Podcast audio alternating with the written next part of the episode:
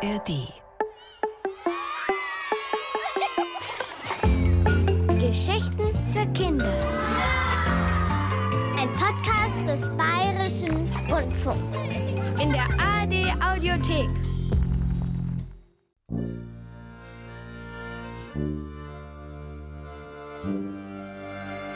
Bulle und Pelle. Eine Geschichte von Kilian Leipold. Bulle liebte Pelle. Pelle war ein Kaninchen. Ein altes, großes Kaninchen. Eines Tages lag es steif und starr in seinem Stall. Neben ihm die gelbe Rübe, die Selleriestange und das Apfelstück. Ohne eine einzige Knabberspur, vollkommen unberührt. Das hat es noch nie gegeben, denn Äpfel waren Pelles Lieblingsspeise. Es war ungefähr so, wie wenn Bulle auf einmal keine süßsauren Gurken mehr essen würde. Das war undenkbar. Da musste es ihm schon sehr, sehr schlecht gehen. Und Pelle schien es noch schlechter zu gehen. Egal wie sehr Bulle den toten Pelle hinter den Ohren kraulte oder am Bauch kitzelte, er rührte sich nicht. Bulle war sechs Jahre alt und hieß eigentlich Balduin, aber so nannte ihn nur die Knacksoma. Er hatte zu große Ohren, rote Locken und eine Hose, die dauernd herunterrutschte. Als Bulle seinen Eltern von dem steifen Pelle erzählte, bekam die Mutter feuchte Augen, der Vater schnaufte und ging in den Garten, um ein Loch zu graben. Und Bulle? Er war weder traurig noch betreten, er zermarterte sich das Hirn mit einer einzigen Frage. Wo ist Pelle? Denn eins war klar. In dem harten, kalten Ding, das jetzt im Kaninchenstall lag, war er nicht mehr. Vielleicht, überlegte Bulle, ist es mit dem Sterben genau andersherum wie mit dem Geborenwerden. So wie man nach der Geburt immer größer wird, wird man nach dem Sterben immer kleiner. Dann wäre Pelle jetzt vielleicht ein Kaninchen so groß wie ein Frosch oder wie eine Heuschrecke, und irgendwann wäre er überhaupt nicht mehr zu sehen. Keine Frage. Bulle musste sich beeilen. Er suchte überall. Nirgends auch nur das kleinste Hasenherrchen. Erschöpft setzte sich Bulle ins Treppenhaus, ganz oben, wo fast nie jemand vorbeikam, und bohrte in der Nase. Er konnte dabei mit dem Finger so ein bisschen das Gehirn kitzeln, und das half Bulle ungemein beim Denken. Und so kitzelte er nach einiger Zeit folgende Gedanken aus seinem Kopf. Wenn Pelle nicht hier ist, muss er woanders sein. Sterben und tot sein war vielleicht so etwas wie weggehen oder verreisen. Aber wohin war Pelle gegangen? Das war durch Nasenbohren nicht herauszukriegen, da musste Bulle jemanden fragen. Er rammte den Finger nach oben und kitzelte sein Gehirn sehr heftig. Und kurz darauf wusste er es. Die Knacksoma. Die Knacksoma hieß Knacksoma, weil bei ihr immer etwas knackste. Die Balken ihres kleinen Häuschens, die Stühle, die in ihrer Küche standen, manchmal knackste sogar ihr Gebiss. Und sie war so alt, dass sie mehr wusste als jede andere. Bulle zog den Finger aus der Nase, schlich die Treppe hinunter und schlüpfte in seine Gummistiefel. Wo willst du denn hin? Die Mutter stand auf einmal in der Tür und sah Bulle misstrauisch an. Ein Brief einschmeißen, log Bulle. Was für ein Brief? fragte die Mutter. Muss ich noch schreiben? rief Bulle rannte in sein Zimmer und malte mit Filzstift große Buchstaben auf ein Papier. Pelle, komm bitte zurück. Bulle. Besonders gut schreiben konnte er noch nicht, aber für einen kurzen Brief genügte es.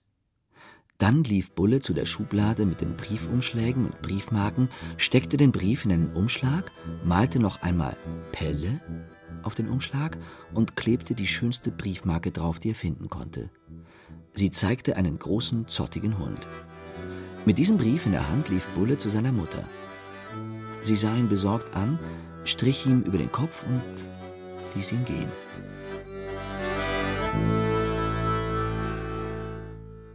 Das Häuschen der Knacksoma war nur ein paar Straßen weiter. Klein und schief stand es hinter einem niedrigen Zaun. Bulle ging um das Häuschen herum und betrat den dunklen Flur durch die Hintertür. Er lauschte. Aus der Küche kamen Knacksgeräusche. Die Oma saß vor dem großen eisernen Herd und schob Holzscheite durch eine kleine Öffnung. Das Knacksen kam aus diesem glühend roten Schlund. Weißt du, wo Pelle ist? fragte Bulle, während er in die Flammen starrte. Die Oma seufzte und stocherte im Feuer. Wer soll das wissen, Bub? Den Toten kann keiner hinterher. Ich hoffe aber, dass er beim Opa ist und ihm Gesellschaft leistet. Ja, aber wo? Im Himmel, Herrgott nochmal, sagte die Knacksoma. Du bist aber stur. Also, ich sag dir, wie es da aussieht. Wunderbares Wetter und eine angenehme Temperatur, nicht zu warm und nicht zu kalt, und ein Licht gerade so, als ob die Sonne gleich untergehen würde, aber sie geht nicht unter. Und in diesem Licht liegt eine Wiese, die mit bunten Blumen und prächtiger Pfefferminze übersät ist, und mitten in der Wiese steht ein Tisch mit einem Bier und einer Wurst für den Opa. Ein feuchter Schimmer trat in die Augen der Knacksoma. Da sitzt er, und unter dem Tisch hockt Pelle und nagt an einem großen Apfel mit roten Backen. Du bist also doch schon da gewesen, rief Bulle und sprang auf. Jetzt sag mir, wie ich da hinkomme. Die Knacksoma sah ihn verdutzt an, dann lachte sie. Das ist doch alles Unsinn, Bub. So stell ich mir das vor. Du stellst es dir anders vor. Aber wie es wirklich ist, weiß keiner. Lass uns ein Stück Himbeerkuchen essen. Ich hab gestern welchen gebacken. Und dazu heißen Kakao? fragte Bulle. Dazu heißen Kakao, sagte die Knacksoma und erhob sich. Bulle aß drei Stück Kuchen und trank vier Tassen Kakao. Erst als er fröstelnd auf der Straße stand, dachte er wieder an Pelle. Auch die allwissende Knacksoma hatte ihm nicht helfen können. Als nächstes würde Bulle jemanden fragen, der sich gut mit dem Tod auskannte. Und da fiel ihm nur ein einziger ein. Der Metzger. Als Bulle bei der Metzgerei ankam, war der Laden schon verschlossen. Er entdeckte eine schwere Metalltür, die ein Stück offen stand. Vorsichtig quetschte er sich durch den offenen Türspalt. Der Raum war hoch und hatte keine Fenster. Der Boden war aus Beton, die Wände weiß gekachelt. In Gestellen, die wie riesige Kleiderstände auf Rollen aussahen, hingen riesige Fleischstücke. Der Metzger stand mit dem Rücken zu Bulle und hieb mit einem kleinen Beil auf ein riesiges Stück Fleisch ein, das vor ihm auf einem großen Holzklotz lag. Er sah gefährlich aus. Bulle zog die Hose, die wie immer heruntergerutscht war, nach oben, nahm seinen ganzen Mut zusammen, rief in mittlerer, eher kleiner Lautstärke Hallo? Das Beil blieb in der Luft stehen, und langsam wandte sich der Metzger um. Er trug eine lange weiße Plastikschürze, die von oben bis unten mit Blut bespritzt war, und hatte ein rundes, rosiges Gesicht mit Hängebacken und kleine, traurige Augen. Magst deine Wurst? fragte er. Bulle schüttelte erleichtert den Kopf. Ich will was wissen. Was denn? sagte der Metzger und sah ihn aufmerksam an. Wohin verschwinden die toten Tiere? Der Metzger legte das Beil auf den Klotz und wischte sich die Hände an einem blutigen Lappen ab. Dann kratzte er sich am Kopf, auf dem nur noch ein paar schwarze Haare wuchsen. Hm, sagte er. Tja, also. Die Schwäne kommen in den Schweinehimmel und die Rindviecher in den Rinderhimmel. Und die Kaninchen? fragte Bulle und stellte sich vor, wie Schweine und Kühe mit kleinen Flügeln auf dem Rücken durch den Himmel flatterten. In den Hasenhimmel. Und wo ist der? Das, sagte der Metzger und schnaufte. Weiß Gott allein. Endlich mal jemand, der es weiß, dachte Bulle. Wo finde ich denn den? fragte er. Wieder kratzte sich der Metzger am Kinn und hinter den Ohren. Das sind vielleicht Fragen, murmelte er vor sich hin. Oh Gott, verkündete er schließlich, kann überall sein oder nirgends. Und jetzt habe ich da noch was für dich. Der Metzger griff in eine Stahlwanne, zog einen großen Knochen heraus und wickelte ihn in Papier. Falls du durch den Löwenhimmel musst, damit kannst du sie ablenken, weil so ein Prachtstück gibt es nicht mal im Himmel. Dann schnitt er noch ein Stück Gelbwurst herunter, drückte es Bulle in die Hand und schwang wieder sein Beil. Es sah aus, als ob er sehr froh wäre, wieder hacken zu können.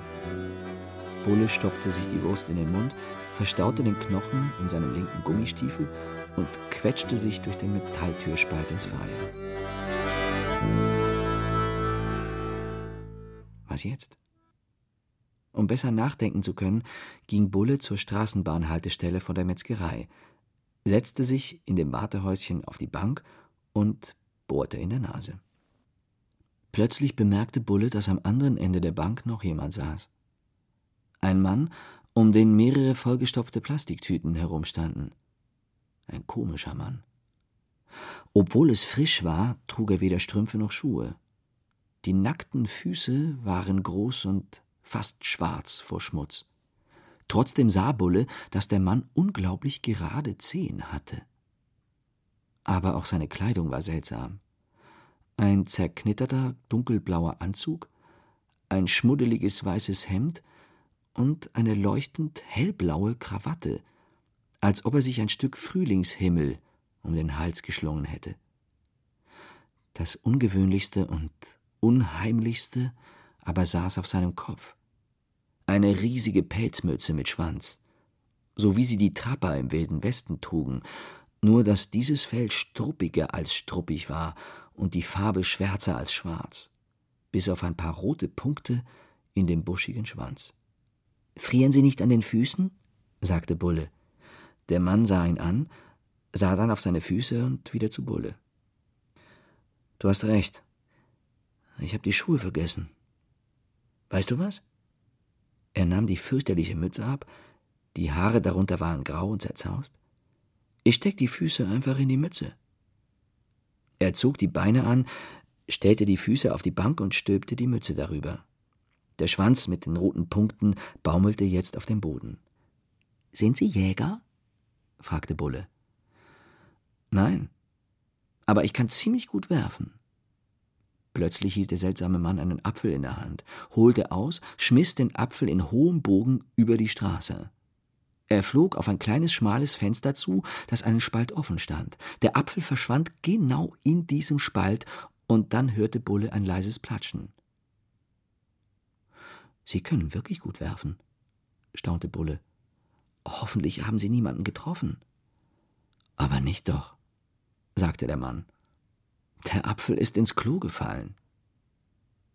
Die Augen des Mannes waren so ernst und klar, dass Bulle sicher war, dass der Mann weder log noch Witze machte. Also war er entweder dumm oder er wusste wirklich, wo der Apfel gelandet war. War er am Ende. Wie heißen Sie denn? schoss es aus Bulle heraus. Tja, weißt du, sagte der Mann und zog ein komisches Gesicht. Ich habe keine Eltern und deshalb auch keinen Namen. Du kannst dir einen ausdenken. Bulle überlegte. Schließlich sagte er Joe. Guter Name, sagte der Mann. So hieß der Vater von meinem Sohn. Also eigentlich hieß er Josef, aber Joe ist knackiger. Das gefällt mir. Bulle nickte verwirrt. War der Mann nicht der Vater von seinem Sohn? Oder hatte der Sohn zwei Väter? Er sah Joe an. Ganz still saß er mit angezogenen Beinen auf der Bank, wärmte seine Füße in der unglaublich hässlichen Pelzmütze. Pelle, mein Kaninchen ist gestorben, sagte Bulle, und jetzt suche ich ihn. Joe sah Bulle einfach nur an, und Bulle hatte auf einmal das Gefühl, ganz fest in den Arm genommen zu werden, und ihm wurde warm ums Herz. Wissen Sie, wo ich ihn wiederfinde? flüsterte Bulle. Ja, sagte Joe und summte etwas vor sich hin, bevor er sagte Du steigst hier in die Trambahn und fährst bis zur Endhaltestelle. Dort steigst du aus und gehst durch einen Tunnel für Fußgänger neben einem kleinen Kiosk. Hinter dem Tunnel ist eine große Wiese. In der Dämmerung treffen sich dort die toten Kaninchen mit den lebendigen und hoppeln um die Wette. Wenn du Glück hast, läuft dir Pelle über den Weg. Aber du musst genau hinschauen. Die gestorbenen Kaninchen sind manchmal etwas schwer zu erkennen.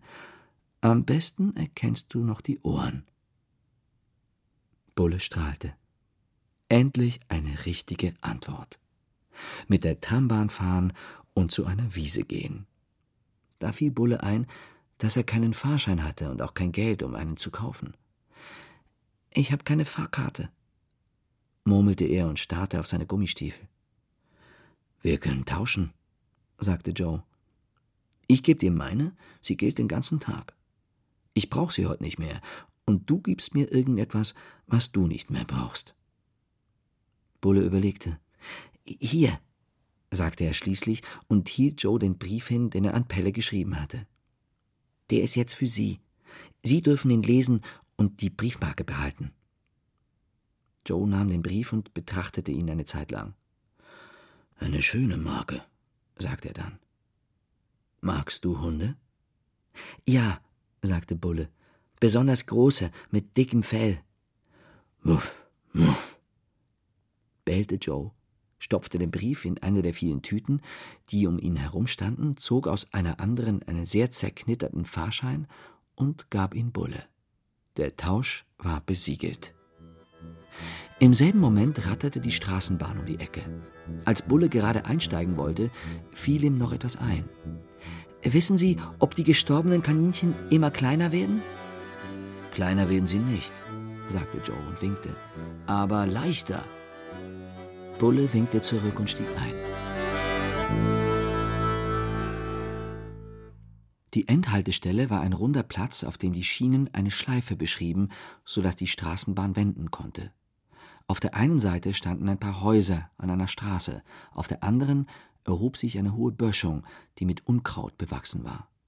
Vor der Böschung stand ein rot gestrichener Kiosk mit einem Eisfähnchen, und daneben gähnte ein schwarzes Loch der Fußgängertunnel. Er war schmal und niedrig, und es gab keine Beleuchtung. Bulle schluckte, sah sich noch einmal nach der Straßenbahn um und betrat den Tunnel. Bulle kam es vor, als ob sich die Dunkelheit von hinten auf ihn werfen wollte. In der Mitte des Tunnels hielt er es nicht mehr aus und rannte los, auf das Licht am Ende des Tunnels zu. Atemlos und keuchend stand er dann im Freien und riss die Augen auf. Vor ihm breitete sich eine Wiese aus, die kein Ende zu haben schien. Bulle zog die Hose hoch und folgte dem schmalen Pfad, der sich in die Wiese schlängelte. Aber schon im nächsten Moment versank die Sonne und die Dämmerung brach an. In diesem Moment erwachte die Wiese zum Leben. So viele Kaninchen hatte Bulle noch nie gesehen. Sie saßen im Gras, hoppelten gemächlich von einem Büschel zum nächsten oder jagten hakenschlagend über die Wiese. Pelle, Pelle, rief Bulle erst leise, dann immer lauter und verzweifelter, während er kreuz und quer über die Wiese lief, bis ihm einfiel, was Joe gesagt hatte. Die gestorbenen Kaninchen sind manchmal etwas schwer zu erkennen. Am besten siehst du noch die Ohren.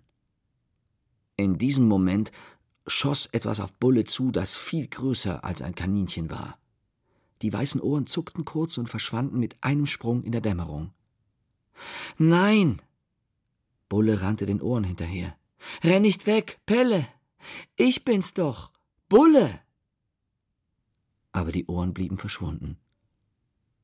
Stattdessen stand ein Hund vor Bulle. Er war jung, groß und hatte sehr dichtes, gelocktes Fell. Du hast Pelle verjagt, schrie Bulle. Jetzt finde ich ihn nie wieder. Der Hund stand einfach nur da, sah Bulle an, wedelte ganz leicht mit dem Schwanz und stieß mit der Schnauze gegen Bulles Gummistiefel. Er hatte wunderschöne Augen, die wie zwei blank geriebene Pflaumen glänzten. Bulle war ganz durcheinander. Es war, als ob der Hund aus einem seiner Träume gerannt wäre. So bekannt kam er Bulle vor, und so sehr mochte er ihn. Wieder stupste der Hund ihn mit seiner Schnauze. Und jetzt begriff Bulle. Du willst das hier? Er zog den Knochen aus dem Gummistiefel, wickelte ihn aus und hielt ihn dem Hund hin. Der Hund nahm den Knochen ins Maul und folgte ihm. Fast schwarz war der Himmel jetzt, die Schatten groß und dunkel. Es wurde Nacht. Plötzlich standen sie vor einem finsteren Schlund. Der Tunnel, durch den Bulle gekommen war. Schwanzwedelnd verschwand der Hund in dem schwarzen Loch. Bulle packte die Angst. Komm zurück, Hund, bitte, rief er in den Tunnel. Das Echo hallte unheimlich von den Wänden. Als der Hund plötzlich wieder neben Bulle stand, kauerte sich Bulle hin und vergrub sein Gesicht in dem lockigen Fell. Du hast keine Angst da drin, flüsterte er. Und mit dir habe ich auch keine. Leicht gebeugt ließ Bulle sich von dem Hund in die Finsternis ziehen. Es war, als ob sie durch tiefes, schwarzes Wasser tauchen würden, von einer Welt in eine andere. Und als Bulle wieder auftauchte, stand da die beleuchtete Straßenbahn, als ob sie die ganze Zeit auf Bulle und den Hund gewartet hätte. Als sie zu Hause ankamen, gab es zuerst ein großes Geschrei, weil Bulle einfach verschwunden war. Als herauskam, dass er alleine mit der Straßenbahn gefahren war, wurde das Geschrei noch größer, und als klar wurde, dass Bulle den jungen Hund einfach mitgenommen hatte, konnten sich seine Eltern überhaupt nicht mehr beruhigen. Es stellte sich dann aber in den nächsten Tagen heraus, dass niemand den Hund vermisste. Er hatte auch keine Tätowierungen oder sonst irgendwelche Hinweise auf einen anderen Besitzer. Er schien wirklich niemandem zu gehören. Nachdem noch einmal eine unendlich lange Zeit vergangen war, durfte Bulle den Hund behalten. Er nannte ihn Joe. Bulle liebte Joe und Joe liebte Bulle, und sie hatten viel Spaß miteinander. Und Pelle? Manchmal, wenn Bulle ganz tief und lange in Joes Augen sah, kam es ihm vor, als ob ihn Pelles Augen ansahen. In solchen Momenten dachte Bulle, dass Pelle auf der Hasenwiese gar nicht weggerannt war, sondern dass es ihm gelungen war, in den Hund hineinzuhopsen. Denn vielleicht, überlegte Bulle, ist es mit den Toten ja wie mit Gott. Sie sind überall und nirgends und er kraulte Joe hinter den Ohren.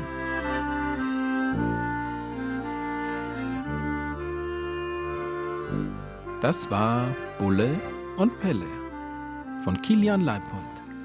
Erzähler war Samuel Weiß. Die Redaktion hatte Kai Frohner.